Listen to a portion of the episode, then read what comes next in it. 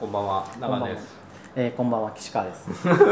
気楽な感じ。でいいですよ1回目やってみてどうでした？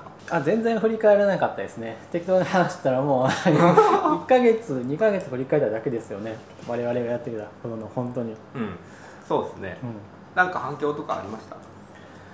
直接はないですね。ただあのハッシュタグにいくつかハッシュタグと、うん。あとメンションはないですけどエアリプライであったのは読んで読んではいます。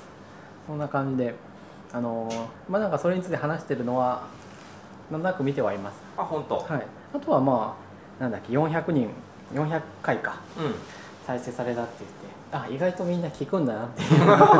私は基本的にボードキャストはそんなに聞かないので、うんうん。っていうと身も蓋もないかもしれないです。なるほど。リビルド FM とかは書き起こしを読んでるのでなのでみんなああこういう得体の知れないボードキャストを 得体の知れないよね。今日はお便りコーナーが多いですけど他のコーナーはニュース気になったサービスアプリ勝美さんのゲーム進捗僕の音楽コーナーお便りコーナー特集という感じになってます。結構多い。30分では多分終わらない。ニュースについて。なんか try! Swift っていうのがあるそうじゃないですか。はい私がやってるやつです。え勝美さんがやってんのこれ？そうですよ。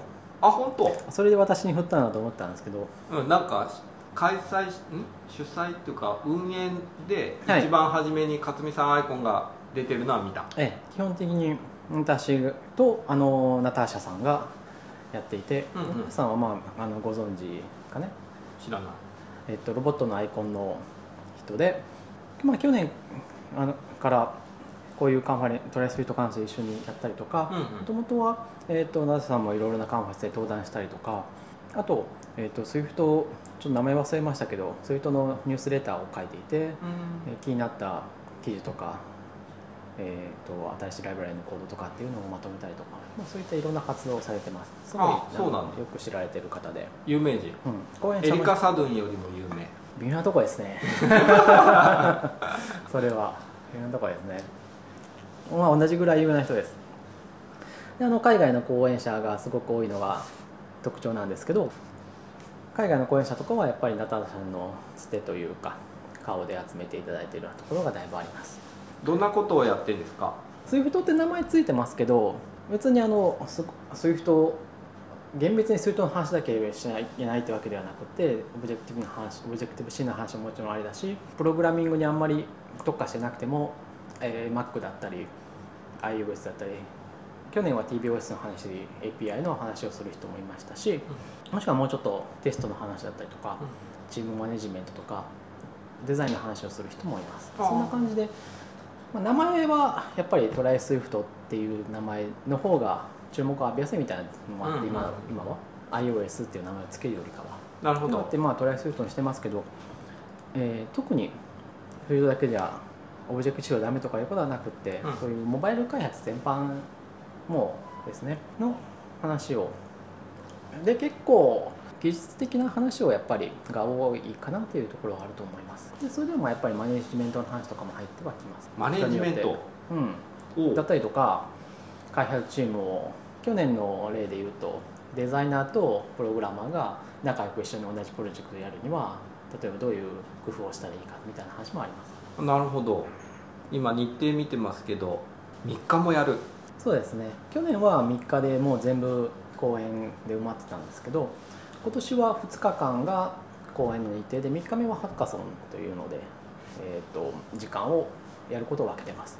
ハッカソン何やるんですか？ハッカソンはですね何やるかはこれから発表だったりとかその人次第のところはあるんですけど出てる案としては例えば SWIFT のリポジトリに何かコミットしてみようとかそういいねいう軽いものだったり何かちょっと企業から、えっと、API だったりとかテーマを提供してもらってそれについて何かものサービスとかあアプリケーションとか作ってですね、そういうのものに関しては、えっと、優秀だったものには商品とかもあの考えております。ああじゃあ、はいけこの結果発表のところでそうやって盛り上がったりするんだ。そうですそうですえ面白そ面白いと思行こうかな。ああぜひ。うチケットまだ 売ってますね。まだ買えますよ。あの前日までは買えるようにしてるはずです。だんだん高くだんだん高くなっていくんですけど、あそうなんだ。はい、最初に買った人はやっぱり一番安く買えるっていう仕組みになっています。本当だ。スーパー早割。り勝美さんを通したらこう安くなったりするシステムがないんですか？まあ、可能ですよ。ただまああの他の人とのバランスがあるのでやっぱり最初に買っていただいた人より安くはまあ無理なんですけどそうじゃない範囲でじゃあ行きます。何かっていうのは、会社で出してもらおう。うん、あそれが一番いいです。それがやっぱり一番望ましいです、なるほど、まあ、ただまあいろいろな理由でなんとか勉強会だったりとかなんとかミートアップとかである程度の数をまとめてもらえるんであればそういうところに対して、はい。えーボリュームディスカウントみたいなところは相談していただければ。へえじゃあ他の勝人とにバランスで。どしどしご相談してください。はい。今見てますけど日程表。はい。勝美さん注目のセッションはどれですか？ああ日本ですごくみんな知っていて人気がある人でいうと、えーフェリックスのセッションとかはとても面白いんじゃないですかね。ファ何ストレーンのファストレーンの作者の人なんですけど前はツイッターでファス、えーとファブリックは買収されたから今はおそらくグーグルなんですかね、ファストレーン使ってるたまに、はい、の、はい、人が来ますし、えー、すごいね。はい、国際カンファレンスだねネイト・クックさん。この人はこの方は NS フィップス今は NS もともとオリジナルはあのマット・トプソンさんが作った NS フィップス NS フィップスターはマット・トプさんが作ったんですけどそれを引き継いで、えっと、NS フィップスターを更新しているのがネイト・クックさんですし。何ですか？NS フィップスター。NS フィップスターはそういうサイトがあるんですよね、うん。そういう名前の。そこにあの iOS とか Mac の API についてすごく詳しく書いてくれる、えー。NS レギュラーエクスプレッションだったり、うんうんうん。NS デートフォーマッターとか NS フォーマッターとかそういうのを一やつ。ずつトピックを取り上げてそれぞれこういう動きをしますとかっていうのをすごく丁寧に書いてるんですね、ココアイズマイガールフレンドの人とは違う、違いますね、ああけどまあそうですね。同系統としては。役に立つ、うん。はい。なるほど。じゃあ皆さん言ってください。はい。珍しくにも。iOS の話。はい、カイルさんとかカイルさんは多分どこでもみんな名前を見てると思います。すごいたくさんのプロジェクトオープンソースのプロジェクトにコントリビュートしてる人なのでどこかでこの人の名前とかはあの絶対見てる人ですね、なるほどね、はい。まあ、他にもあのいろいろ見ていけばあのタイトルを見てタイトルをクリックすると概要が出てくるんですけど色の話とかは結構面白いと思いますよ。2日目の後半に。どれだ？これはあんまり多分聞いたことない話じゃないでしょうか。えどれだろう？えー、と SWIFT で堅牢なカラーシステムを構築するというおおなんですけど。え NS カラースペースだっけ？違う、C、CG カラースペースまあ、具体的には そういうコードが出てるからどうかはちょっとわからないですけどどこまでそういう具体的な話をするかわからないですけどこれはユニバーサルアクセスの話？もあると思います、うん。概要に書いてある。そこは概要に書いてあるので、あアクセシビリティか。そうかはい。えあちょっとね日本語のタイトルかなり訳すのがあ難しいんですよ。あのなんていうか向こうの人結構文学的というかー、凝ったタイトルをみんなつけるんで。うんわかる。リビルドのタイトル的な。あそうですね。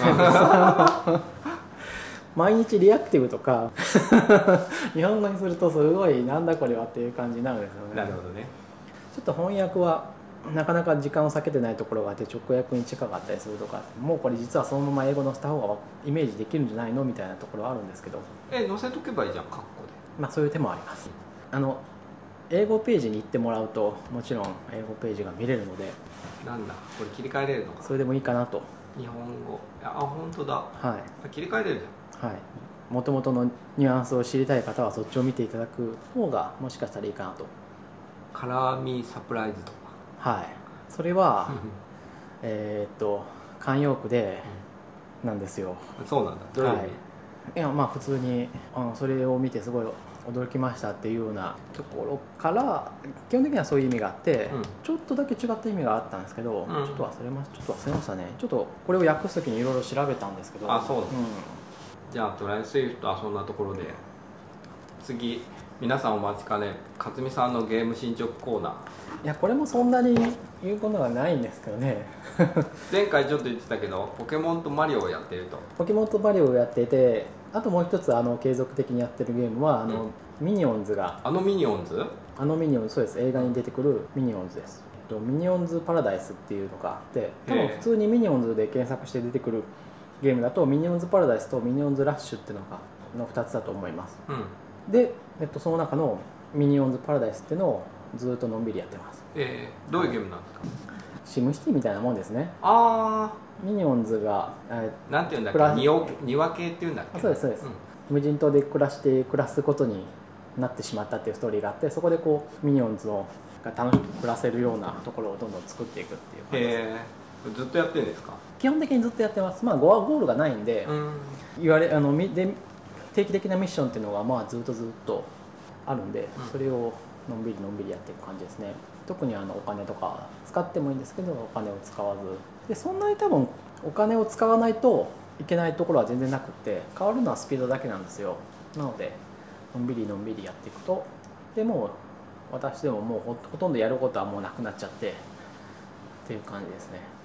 っていうところまでは行った感じです。なんかゲームの課金って時間短縮が多いですよね。えっと昔はそうだったんですけど、私もそんなに詳しくないんであれなんですけど今は結構そうでもないところもあります。なめことかね。あと根っこ集めとかも時間短縮じゃないですかはい。多分もうだいぶ古いじゃゃないですか、うん なめこ流行ってたのってだから我々がクックパッドにいたからそうそうそう。4年ぐらい前ですよねもう。4あれも時短系だった気がするんだよな。そうですね。そうだよね。今は結構もうあのお金を使わないと出てこないキャラクターとかはやっぱりあって、うん。う僕は唯一ドラクエモンスタースーパーライトっていうのをやってるんですけど、んうん。しつこく。うん。ソシャゲなんかやるかと思ってたんだけど試しに1個ぐらいは極めるぐらいやってみようかなと思って。はあ、でもクエモンスタースーパーライトで多分んお金を多分それを使わないと極めるのは多分難しいんじゃないかな、結構すごいねのんびりやってチケットみたいなとかコインみたいなものをこう地道に地道に貯めてドーンって使ったら多分レアとかも多分手に入るとは思うんですけどほとんどでそれじゃ全然足りないんじゃないかな。ほとんど買ってないんですけど、はい。普通に魔王をいっぱい持ってるみたいな人にうん。対戦で勝ちますよ、なるほど。意外といける、けどもちろんなんか上位1%とかは絶対入れませんよ。うん。マリオはどんなやってるんですか？マリオは、うちもねうちのメンバー僕以外みんなやってて、うんうん。モンモンが超うまいみたいではいはいはいはい。なんとかコイン、紫コインうん。がどうのこうのって言ってました。マリオはまずあのゴールがいくつかあって、まあ、一つはワールドを普通に越すことですね。でその次が、えー、と用意されてるものでいうとコインを集めるっていうのがあって特殊なコインがピンクと紫とブラックがあってそれぞれピンクを集めるとえーと紫が出るようになって紫集めるとブラックが出ブラックが出てでそれぞれコンプリートするとスペシャルコースが集めるんですよ。あだ。から全部でスペシャルコースが3つ最終的には出てくるんですよね。なるほど。そのためにコインを集めるのか。そうですそうです。そういうのがあります。あとはえ何も起こらないですけどハイスコアに挑戦する人もいますね。一番コインをやってたどれだけ集めるか。あれは上手い人はもうすごい上手くてすごいルートがありますね、うん。あれは、まあ、自力で見つける人はすごいですね。私はそういうのは無理なのでそういうのを YouTube とかで見て楽しんでる感じですね。ああなるほであともう一つはキノピオ王国ど、うん、を、えーストーリー的にはクッパーの手下に壊されたキノピオの王国を再現する再興するっていうのがあってキノピオラリーっていう、まあ、まずは普通のワールドを何回も何回もやるとキノピオあ違う違う関係ないかな。あとキノピオラリーっていうのがあって仮想敵と仮想プレイヤーと戦うのがあるんですよね。競争してどっちがコインを集めるかって。いう、うん。それやると、えっとまあ、王国にキノピオが帰ってくると勝つというのがあって。プラス、まあ、ちょっと自分で飾り付けをしたりとかっていうのができるんでその楽しむっていうのがあります。ストーリーに一応触られたピーチ姫とピーチ姫がケーキを作って待ってますっていうのがあって。うん。うんでそのキノピオ王国で結構手に入るアイテムがピーチ姫のケーキっていうのがあるんですよで私はえ私はワールドを全部越してブラックコインまで集めてあとそのピーチ姫のケーキってとこまでは手に入れたんですよ。キノピオラリーも結構やって。その先もあるんですか？えっと特に何もないんですけど、うん。もう基本的にやることないんですけどそのキノピオ王国のアイテムでまだ2つだけ出てないものがあるんでそれを出したらもう大体やることなくなるかなって感じですね。それは普通には公開されてるけど取れてないってそうですそうです。あ単純に時間がやってれば手に入ります。そうなんだ。全てのものは大体そうですね。本当にかかるお金は割るだけなんであとはコインはあれはまあ覚えればなんとか場所を覚えてルートをうまく通ればあとはもうそんなうんテクニックでうん。なんとかなるので、だし、えーとキノピオ王国のアイテムはもう時間ですね。どれだけキノピオを集めるかなので、何回も何回もやって相手に勝つと何時間ぐらいやったらプレイ時間出てるんですかね。えあれ出たのがでもまあ12月ですよね。12月15日。そうですよね、はおい、だからまあ今で1か月半ぐらいでしょ、ブラックコインまではまあできる人だったら全然そんなにかかんないだろうし、うん時時間いらないので。例えばまあ攻略サイトとか見れば場所も分かるのでそういうのもありだと思います、うん。ただまあキノピオだけはやらなきゃいけないのである回数が必要だからなるほど。なんかすごい面白いっていうのを聞くんですけどどの辺が面白いんですかね？操作性？うーんすごい面白いかどうかで言われると なかなか面白くない？難しいですけど面白いのは面白いです。面白いあの常に走ってるのってソニック・ザ・なんとか？そうですね。ソニックみたいなもんだと思いますよ。ですよね。はい。それによってこのゲームが獲得してる他の要素っていうか常にスクロールしてることによってなんか獲得してるものってあるんですか？あそれはやっぱりあのタップだけでできるようになったっていうことじゃないですかね。ああじゃあ左、えっと、右ボタンを押さなくていいってそうですそうです。十字キーはないんで。そうか。でなるほど。ただあの結構いや対普戦と関係あるのかなと思って。ボーと当たっても死ぬことはない。それはね結構関係ありますね、関係あるんだ、はい。あのゴールまで行くのはそんなに難しくないんですよ、うん。でただまあやっぱりあのコインをちゃんと取ったりとかは勝手に横に進んでいくんで基本的にきちんとコース取らないと戻れない。取しで戻る方法っていうのもあるんですけど、うん。それは回数が限られているので、うん。まあ、要するに死んだらもうちょっと戻れるとかっていう感じなんですけど、あの泡に入るやつ。そうですそうです。あであれいつでも発動できるんですけど、まあ、それは回数が限られているので、うん。っていうのところはあります。であと対戦で言うと走っていくただコインを取るだけだと追加要素があってバック転をしたりとかバック転じゃないか前転をしたりとかっていうのがある得点が加算されるんです。そういうのをうまくタイミングを合わせてジャンプを細かく入れていくっていうのができるのでその辺が、まあまあ結構長く楽しめる感じです。なるほどね、はい。そういう感じなんだ。と私は思ってますがまあ私はそのそのミニオンズのゲームとかでも基本的にこうのんびりのんびりこう毎日同じことを1時間ぐらいやってるわけなんで そうじゃない人もまあいるだろうなチャットでもう越しちゃっても飽きたみたいな人もたくさんいるんじゃないかなとは思いますけどね。その毎日ゆったりやってたりやるのこう何が面白いんですか？何が面白いんですかね。ちょっとずつ変化する。いやそういうことはあまあやっぱりじマリオに関して言うと自分の腕はちょっとずつ上がりますよやっぱり、うんうんうん。ブラックコインはやっぱりそこそこ大変で、大変でもまあまあちょっとずつやっていくとだんだんコースを覚えてっていういわゆる古いゲームと同じような感じの感じじゃないですか。なるほどね。取れなかったのがまあふとした時に取れるようになりますし何回かやってると、ううん、キノピオのあれも最初は全然苦手勝てないコースとかあったんですけどそれもだんだんやっぱり結構簡単に勝てるようになってくるしっていうのがありますしえ個人的な意見で言うと結構みんなあまあネットのツイッターとかで書いてるのはどこまで本当かっていうのはもちろんあるんでえ、もう飽きたって言ってもやってる人が絶対いるとは思うんですけどまあ飽きた人がいるとしてで結構そういう人はもう私の意見で言うとちょっと早くやりすぎなんですよ。そんなにこう急いで極めなくても極めない方が毎日いいんじゃない30かなと。分までしなさいみたいな話そうそうそう。そう それは面白いね。とか、うん。うん。最近のゲームとかはまあ別ですけどこのミニオンズパラダイスみたいなものとかは特にこうコインとか最初に買ってガッとやっちゃわない方が長く長く楽しめていいんじゃないかなという意見があります。ポケモンも私まだ100種類ぐらいしか集まってなくて、それって多い？少ない。まあ、少ないんじゃないですかね。少ないんだ、やっぱり増えたし。でもこうちまちまと出かけてる時にやってるといまだに最近だと人影がやっと捕まえられて嬉しいみたいなことがあるんで。なるほど。じゃあその1方が日30分までにしなさい。そうそうそう。ということで みんなちょっと、はい、急ぎすぎなんじゃないかなっていう。そうだね。そ うそうだね。なるほど。面白い。じゃあ次のコーナー。長野の音楽コーナー。ああ音に関するアプリとか。そうですね。お便りが来ててにょほさんからコアオーディオ本をかけよっていうフィードバックが来ていて、まあ、それはずっと来てますよね。そうですね。長野さんがことあるごとに Amazon の中古にプレミアがことあるごとにっていうかたまに中古にプレミアがついてるとすごいだろうって書いてるので、うん書い やそれは新刊出さないといですよねっていう。みんなのツッコミが。なので音楽系の話をちょっとしようかなと思っててはい。でコアオーディオは全然関係ないんですけどここ5年ぐらいかなジャズを研究していて実は。はい。最近のジャズ知ってます？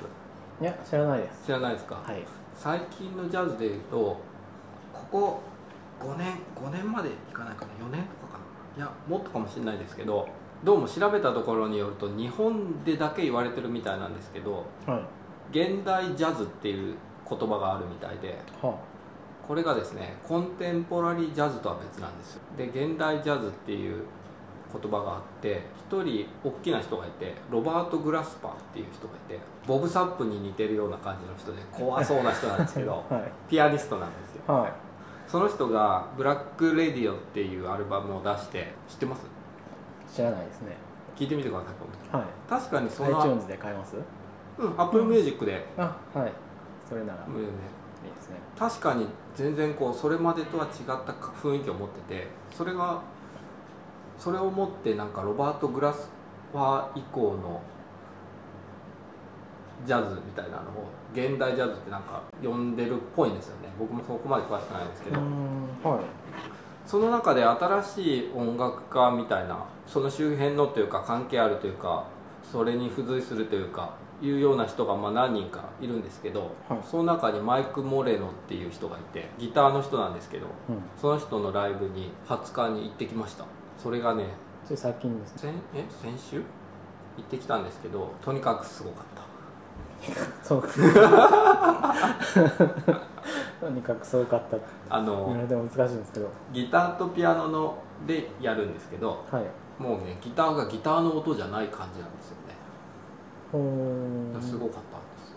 へマイク・モレノ聞いてみてくださえ分かりました。あそれはちょっと面白そうですね。私がジャズはそんなに聞かないのでジャズについては分かんないですね。最後に聞いたのはもうだいぶだいぶ前ですね。い何聞いてたんですか？iTunes であの今週の無料か今月の無料があるじゃないですか、うんうんうん。そこで、えっと、ベイシューっていう中国人のあボーカル付きのジャズなんですけど、えーアーティストの歌があってそれを聞いてすごく良かったのであのライブに行ったとか。えーどこのライブ？ブルーノートとか？はいた。だブルフノートじゃなかったコットンクラブ？あそうそうコットンクラブうん。は行きましたよ、えー、あれさでそれで結構あいいなと思って23人。あれがいいいいのはライブがいいのは、まず席がぎゅうぎゅうじゃない。っそうですね。ていうのと、はい。飲食しながら聴ける。はい大抵はそういうとこなんで。っていうのがすごいんですよね。ほそれって他ないでしょ？他の音楽で。うないのかなわからないです。ないでしょ？あるかもしれない。ロック ロックでさ「ウェーイ!」とかって言ってんのにさ。まあそうですね。はい、っていうのはないですよ。うん。からそういうまあ、でも野外フェスタとかだったらそれはさそれはピクニックじゃないですか。なるほど。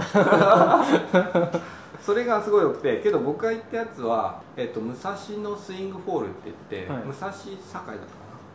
うちから電車で十何分くらいで行けるんですけどバスだ。バス1本で。そこは普通のホールなんですよ。あクラシック聴くみたいなとこなんですよ。だから僕はおっさんに挟まれて 身動き取れず2時間じっと聴いてつらかった。のでもういやジャズでそれに行くのはやめようと思ってそこに行くのはやめようと思ってマイク・モレノは今回来てるんですけど他の普通のジャズクラブでもやってるからそっちにお金出しても行こうと思って、うん。そっちに行くと6000円とかからなんですよ、うん。けど武蔵野スイングホールはなんとガイタレなのに3500円。うんそれは安いですね。安いよね、で180人とかで満員なんだけああそれはどすごい。でジャズのライブなのに、はい。みんなこうじっと座って そなかなかやる方も、ね、やりにくかったんじゃないかな。そうやりにくいよね。で普通ジャズのクラブで行くとあのみんな「ウェイ!」とかって拍手したりとか「イエイ!」とかってこう言ったりするんですよ。うん。こう飲みながらやってるし、そういうのも拍手がたまにあるぐらいでソロやった後にぐらいでそれでみんながこう真剣に2時間じまあみんなこうやって座ってこう姿勢よく聞いてるってのはやりにくいですよきっと。ねクラシックじゃないんだからってで僕も聞いてるんですけど隣のおじさんがこう僕の領域にもこう進出してくるんですよ。でっかいおじさんだと、はい。だから「おじさんちょっとこっちに侵入しないでください」って 言って言って防御するっていう感じで辛かった。でなんでそんな話をしたかっていうと今だから僕ギターを練習してるんですよ。あそうなんですか。それ初めて聞きましたよね。そうですよね。そうえここ3年ぐらいかな。ギター練習してるんあですよ、そんなに？うん、っはい。ていうか23歳ぐらいまでは高校生から223ぐらいまではギターやってたんですよ、それはよくあることなんでそんなにいうん。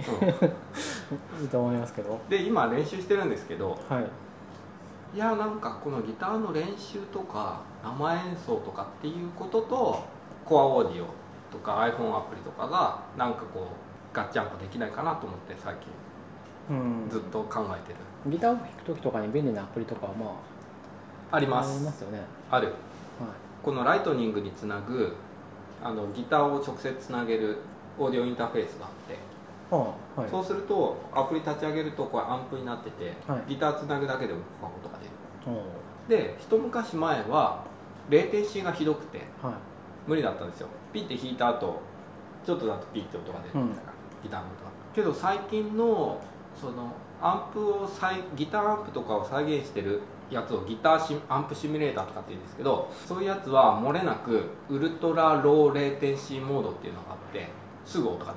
うんっていう風になってて割と使います。うん。うんそういうのとなんかね練習とかレッスンとかはちょっと合体できないかなと思って。ああいいと思いますね。練習とかは。なんかギギターにセンサーをつけて教えてくれるとかあるんじゃないかな。えっとね調べたやつで面白かったのはギターのジャックに挿すやつが w i f i になってて。はい。無線でうん。何もなしに iPhone から音が鳴るみたいうんな。のがキックスターターにあったかなあとギターのこう弾くところをフレットっていうか指板っていうんですけどあはい。そこのところに LED くっつけるとかなんかいろいろある。LED をつけて。そうすると光って教えてくれる。あカシオの光るキーボードみたいな。あはいはい。抑えられてない抑えてるつもりでも抑えられてないとか？いやここを押さえてくださいみたいな感じかな。そういうことが分かるってことですか、なるほど。みたいなやつがあるみたいでそういうのをちょなんかでき面白いのできないかなと思ってうん。ちょっぴり研究してますっていう感じですね。お便りコーナーに行きます。はい。安島さんという謎の人物について説明がないというお便りを来総さんからいただきました、はい。安島さんっていうのは勝美さんの元同僚？そうですよ、はい。でコアオーディオについて僕よりも最新の話題をよく書いていらっしゃるプログラマはい。ーです。まあ、あとはまああれですね。そのサイトで言うとこの人の書いてるブログで言うと This、えっと、GCD のプロとかも結構詳しい。ああそうか。 Objective Audio、はい。あとにょほさんから「エピソード0聞きました。iTunes のポッドキャストにもぜひ登録してください」というお便りをいただきまして登録しました。あいいですね。そうするとポッドキャストアプリで聞けると。今もう聞けるようになってます、うん。審査ねすぐ通った結構。あらしいですね、うん2日ぐらいかな。うんそうするとポッドキャストで新着も分かると。わかると。いうふうになりました。あとはビコイドさんから今日の話題についてのお便りをいただいてます。先に読んじゃうとスコット・フォーストールさん。スコットさんですね。こが iOS6 の時かな。パスブックが載った時に削除機能でシュレッダーをこうビーってパスブックのカードにかける UI があるんですけど、うん。そのプレゼンをした時にみんな手を叩いて「ワオ!」とかはしゃいでたくせに2年経ったら「うんまあああいうのは幼稚だったね」とか照れた表情を浮かべるのがなんだかなと僕は思うの。っていうまあ よくわかんないけど。あコメントしづらいですけど、うん。まあこのねまあゆカンファレンスの場ですねっていうことはあります。そうだね。いやで実際盛り上がってて YouTube でそこだけ切り取ったやつがあったんでえー。見たけど盛り上がってて、うんうん。これ貼っとくので皆さん見てください、はい。ということでだいぶ時間経ちましたけど特集コーナーにはい。行きたいと思います、はい。前回振り返るとか言って全く振り返れずで今回もだいぶ時間がなくなってはい。きましたけど iPhone リリースから10年ということで数回に分けて2007年以降現代まで iPhone の歴史を追っていこうと。はい。で前回は、えー、と全然話せてないので、はい。というか僕らが何やってたか話したので2007年歴史的にどういうことがあったかと申しますと2007年の Macworld Expo 2007で初代 iPhone が発表されて6月29日にアメリカで発売されましたと。この時は勝美さんはニュースとか見てた？あ見てましたよ。見てた？実際触っアップルファンたなのはアップルファンなのはだったのでやっぱり。初代 iPhone 触った？初代 iPhone を実際に触ったのはもうちょっと後ですね、うん。あのアメリカに出張に行く機会があったのでその時え同じ年ですよ。2007年。日本で出る前、うん。はい。いつだったかな？な？半年も後ではなかったと思います。数ヶ月ぐらいになって34ヶ月ぐらい後ぐらいの感じで行く機会があって。でアップルのコパチーノだったんでアップルのすぐ近くだったんですよホテルからタクシー呼んでもらってカンパニーストアに行ってそこに飾ってある展示されているんでそこでこう触ってあとはまあこうどうにかして手に入らなかっていうので小1時間こうずっといて、まあ、なんかこうなんかできる素振りを見せたらこうエンジニアが通りかかっていいことがあるかなとか思ってて。じーっと見てた。そうずっと見てたりなんかこうプログラミングできるぞみたいな雰囲気をこう 出したりとか。そんなことやってたの？まあ何も起こらなかったんですけど、まあ、やっぱり触りあの iPod Touch で触りながらどういったものか分かっててあこれは素晴らしいなと思っていたので、まあ、全然その時はできることはすごく少なかったですけどそれでもその中で iPod Touch でできることでとてもすごすごかったのであ iPhone すごい欲しいなと1個買って帰っても本当にいいかなぐらいの気持ちはあったんですけどね。ただまあほんあの役に全然立たないから本当に買えなかったんじゃないかな。こうでまあそのずーっと見ていて適当なところでこう気持ちに切り替えて まあそこの時は団長の思いでそうそうそうそうそう。まあ変な日本人だったらさずーっと来て特に、まあ、多分グッズとかも買ってたんですけどせっかくカンパニーストアだから。でもなんかこう iPhone ずーっと見てえインフィニットループで？そうですそうです。うん。そっかそっか。僕はね克美さんとは違って入手しまして。ああそうだったんですか。初代を、はい。それはいいですね本当に。しましてはい。背景をお話しすると僕は IAMAS っていう岐阜県の情報科学芸術大学院大学だっけな？っていうところに2007年にから行ってたんですよ。はい。大学院に。はい。そこに赤松さんっていう教授がいらっしゃって。え。知ってる？ええ。え存じてます。あお会いしたことも少しだけ。有名なのは世界カメラ？そうですね、まあ最近だと？ほぼ関わりには関わってらっしゃらないですよねでも。うん。関わってると思う。関わってます、ん。名前だけだと思ってた。関わってる。ね。なるほど。で赤松さんがそこの教授なので、、はい。らっしゃって2台持ってたのかな？うん。で僕に1台貸してくれて、っていうのも僕が Mac のプログラミングできるっていうのを知ってたから触らせてみてなんか分かったら教えてほしいみたいななるほど。感じでまずね最初はあれはいい。クォーツ 2D って言って、はい。コアグラフィックスですね。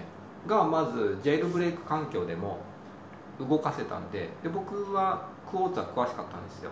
それは昔々あるところに「プログラミング・ウィズ・クォーツ」っていう本があってはオールカラーの7000円ぐらいの要所かな？があってそれの読書会を2000い紹介したんですね。やってた。2004年とかにマ Mac のニアックな読書会だ。そう Mac のプログラミングをやってる人だけで読書会をやってて、そこでねクォーツを覚えたんですよ。はあ。だからクォーツも分かるし当時もコアオーディオもやってたんででどうもジェイルブレイク情報によるとこの iPhone だとオーディオ Q っていうのを使うらしいみたいな情報まで分かってたんですよ。うんでオーディオ Q でできるらしいっていうのでと Mac 用のオーディオ Q のサンプルコードをなんとか持ってきたら動くんじゃねえと思って動かして、おうん。音が鳴るところまでうん。僕やってたんですよ。だから赤松さんに借りてジェイルブレイクしてやってました。なるほど。けどはい。なぜか変な音しか鳴らなくて。ほうそうなんですか。そう。それはなんでかっていうと、はい。Mac と iPhone で渡すべきオーディオのこう波形のデータの型が違ったんですよ。フロートじゃなくてインテジャーの8.24なんとかなんとかっていうやつを渡さないといけなかったけど、そんなことジェールブレイク環境だから分かんないから、えだから変な音しか鳴らせなかったけど、どちょっとノイズが混じってるサイン波みたいなのは鳴らせて「うん。お音が出た!」とかって言って喜んうん。でなのをやってた、えなるほど。けどい iOS のアップデートが出た後かな。なんかに、えー、とジェールブレイクに失敗して1台分賃にして 赤松さんに怒られた。怒られますかね、っていうのをやってたんで、はい。僕勝美さんよりも早くやってたんじゃない？あそれはそうだと思いますね、私もなんだかんだ言って iPod Touch を使いながら iPod Touch を1台ジェールブレイクしてセディアとかでアプリをダウンロードして遊んでましたけどそれぐらいだったので初代 iPod Touch がリリースされたのが9月6日？iPod Touch ですか、うんぽいですね。なるほど。このみんな大好きウィキペディアによると、うん。はい。2007年9月5日、はい。だからその時に勝美さんすぐ買ってやってたってこと？多分すぐ買ったんじゃないかな。でその後にアメリカに行ったってことだ。うん、あそれはそうだと思いますね、はい。それで iPhone を眺めて不審者として連行されたっていう感じですね。でこの時ってさ最初はウェブアプリ作れっていう話だったんですよね。そうです。それでいいだろうと。どういう趣旨だったんでしょうね。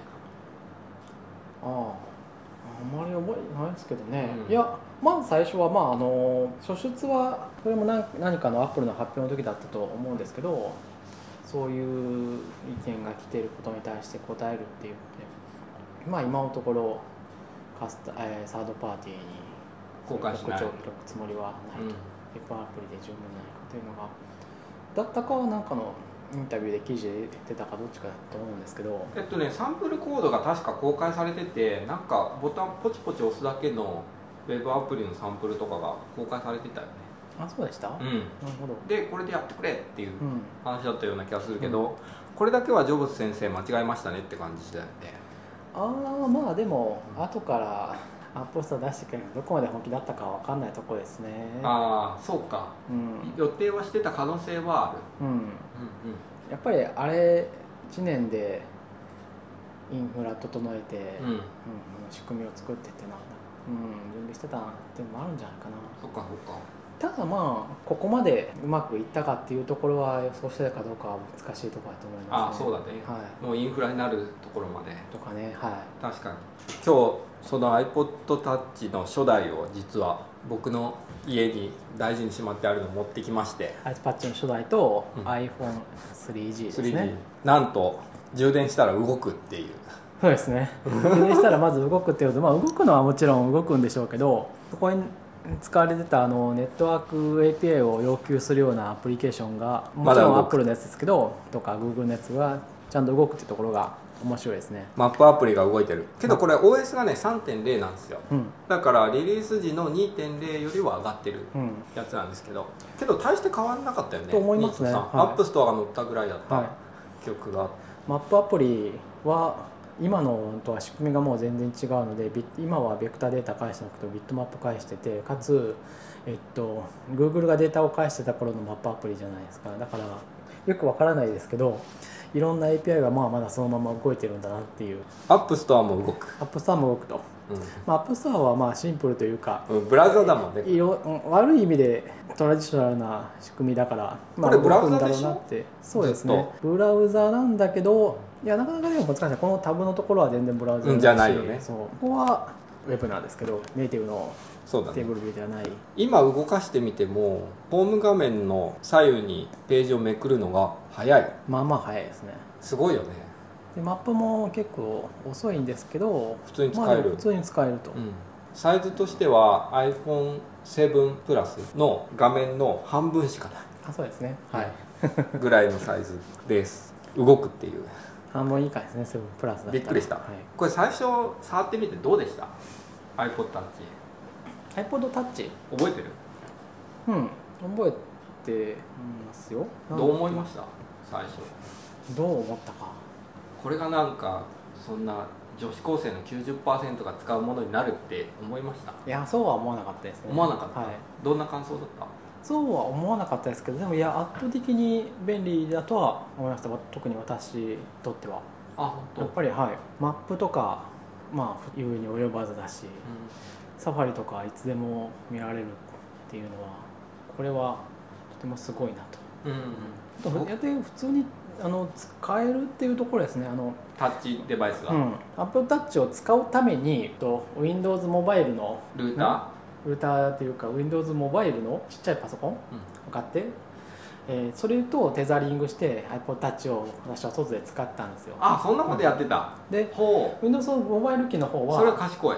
賢くはないと思いいますけやなんどねか体験できるじゃんけど iPhone がうん。手元に来た時のことが、で Windows モバイル機の方はこのペンを使ってすごいほとんど Windows そのままのちっちゃくなったところですごいまあよく言われますけどすごいスクロールバーがすごいそのままちっちゃくなって動かしたりとかやってたわけですよ。でこれだとやっぱり Safari のズームとかすごいなんか賢いしそれなりのとこ触ったらそれなりのリンク叩けるしとか、なるほどね。ころはそんなことやってた、うん、これはやっぱりこう外にいてもすごく便利だな僕 3G が出て、はい。外で使えるようになるまではピンときてなかったんですよ全然。とあそれはそうだと思う、うん、いうことあると思います、それを先はいに勝美さん体験してたのは結構偉いと思った。うんうんうん。で僕の場合は最初に見たのが初代 iPhone なんですよ。それを赤松さんがこう「だからこれ知ってる?」とかってちらっと見せてくれてこれまだ日本では内緒だよみたいな感じで見せてくれてうんうわーって思ったんですよね。画面の中も綺麗だしなんかグニョグニョ動いてるし。はい。けどそこで感動したから iPod Touch はうんなんかいらないやと思って触ってなかった。で開発もしなかったしなんかジェルブレイクでやってたのが面白かったけど開発もしなかった感じですね。けど今振り返ると iOS3 の iPod Touch を触るだけでももう今の iPhone の原型はもうほぼ全部入ってて、うん、そうですねうん、なんかすごいなと思う。なんか計算機とか全部変わってないし、最初からこの完成度結構すごいなと思って天気も動くこれ動くんですけど。へえうんなんかあ動いてますね。ちゃんと。データソースが変わってるはずなんだけどな。そうまだ動いてて。いやなんかすごいなすごいなって思うんだけどやっぱりうんいやまあ iPhone はやっぱりすごいですよ。ね。iPhone と、えー初代の iOS と2.03点えっと UI だと UI キット。うん。を作った人たちはまあとても偉大ですね。思うのはやっぱりコンピューターの歴史的にもテーブルビューの発明がすごいと思う。テーブルビューとその裏にあるコアニメーション。これだけでなんか iPhone のきなんか80%ぐらいっていうぐらいすごいなと思うんですよね。そうですかね。そうですよね、うん。だから特にこのメールアプリっていうのが歴史に残る発明じゃないかなと思あそうかもしれないですね。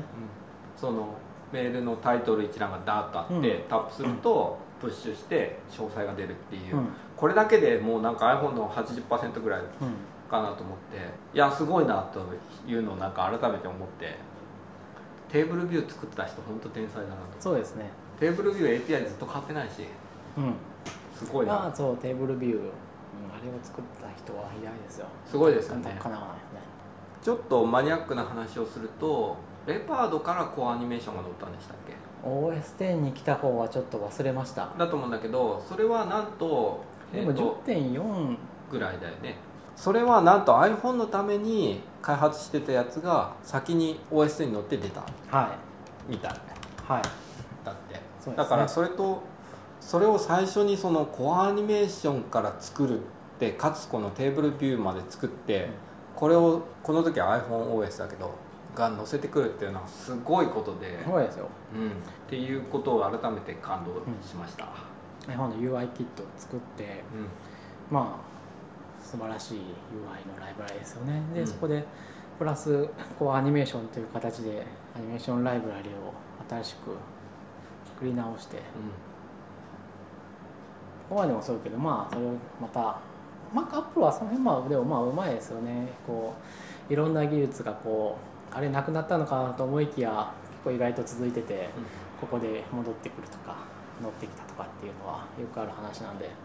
だってりインターフェースビルダーとかこれの元になってるのがこのポッドキャストのタイトルになってるネクスト ステップだもんね。はい。まあ、そういう意味で言うと NS オブジェクトはその頃からずっとあるしあるし。ダイスビルダーもあえっと IB アウトレットになったような仕組みとか、がネクストにあったそう XIB ファイルとか、まあえうん、NIB だったけどうあるし、うん。動くし。今変わってないですよね。ん NIB2 部。あ、はい。そう2部はい。はい。そういうので言うとそうですね。そういう、なんかこうずっとずっとなんかそういう技術がずっとあって。遺産がね。そう、コアデータも Web オブジェクトだし。うん、みたいあそこでこれ使えるようになったのねみたいなところが よくありますよね、なうん。まあまあアップルの面白いところだと思うのでアップルのデベロッパーをしてて面白いところかなと。iPhoneOS2.0 で他なんかあります？これねみんな最初触った時どうだったんでしょうね。僕はねやっぱ 3G を買ってガラケーの世界を脱出できるまではなんか本当のポテンシャルは分かってなかった。うん。あそれはそうだと思います、えーとそうだよねでそれはあのソフトバンクがちゃんと定額のプランを用意したところが大きくて、うんうんうんうんうん外でいくら使っても大丈夫っていうのじゃない常に常に、うん、つながってるっていう環境がないと難しいと思います。そうだよね、それまではなんかこれでまさか生活がこんなに変わるみたいなことは想像は実はしてなかったんですけど、うん。まあ、それでももうそうですね。生活がそこまで変わるとはさすがに思ってなかったですけどね勝美さんも思ってなかった。うん。2007年そんな感じですね、うん。まだ全然こう変化を予測できてる人はしてるし赤間さんは僕に見せてくれた時にもうその時から全部これになるんだよって言ってた、なるほど。うん、言ってた。それもあるし僕は一緒にやってた徳井さんが早く早くからアプリ作ってたからうんうんまあなんかこの2人がワイワイ言ってんだからすごい変わるんだろうなと思いつつ僕は静観してるというか なんか今一つこうガラケー世界から脱出できた時のことがあんまり想像できてなかった。えっと何使ってました？携帯？ドコモ、そうドコモ。うん、それでがあるじゃないですか。ドコモの携帯がすごい嫌で常に家に置いてあった固定電話になって。あそうなんだそれでドラクエ2ができる端末だったんですよ。はなんだろうドラクエができるがために買ったんだけどなんか電話よくかかってくるけど僕は出たくないしうん。家に置いてあって、い私は i モードは使ってなかったのでうん。ドコモの携帯なかったのでそういうのもあるのかなと思ってちょっと振ってみたんですけど わかんないですね。わかんないね。関係ないかもしれないですね。え何使ってたんですか？ソフトバンクもともえっと後でソフトバンクになるあの J フォン？そうですそうです。J フォンボーダフォンときてソフトバン僕だから i モードも全然やったことなくて。クなるほど。試しにやってみようと思った着メロ変えてみるっていうのをやってみるかっていうのでやったやつでうん。騙されて毎月300円ずつ引かれてたっていう。そうそう。でそれで300円ずつ毎月引かれてたっていう。え i モードで便利に使ったから iPhone がそれほどピンとこなかったのかなと思ったんですけどそうではないと、はい、アメリカの人らは i モードとかがなかったから iPhone ええ。でびっくりしたって言ってたじゃないですか、びっくりしたのかな、うん、っていう話があるらしい、はい。えこんなインターネットできんの？みたいな。なるほど。ことだったらしいんですけど、はい。僕はそれと同じことを体験することになる。あ携帯でやったことなかったから。あはじゃあ衝撃の2008年の話はまた次回ということい、で、うん、全然進んでないですけどね。進まないね。実質的にあの先週話したところまでも進んで進んでないね。はい。じゃあ次回は2008年のローンチと App Store ローンチと iPhone3G の発売はい。まで。発売してまあそれ2009から年ぐらいまで。それから半年ぐらいこういう開発をしてたっていうのでいいんじゃないかな、あんまりまああのほら外に情報出せない時期とかもあったんで発売されてから半年間ぐらいとかは、えそんなのあった？あありましたよ。え何それ？あのあ NDA はああそうか。NDA 厳しかった時ありましたね、確い、かに。で水面下で勉強会をしたりとか。そうだそうだ。あったね。じゃあ次回2009年ぐらいまで頑張っていければ？はい、っていう感じしますか、うん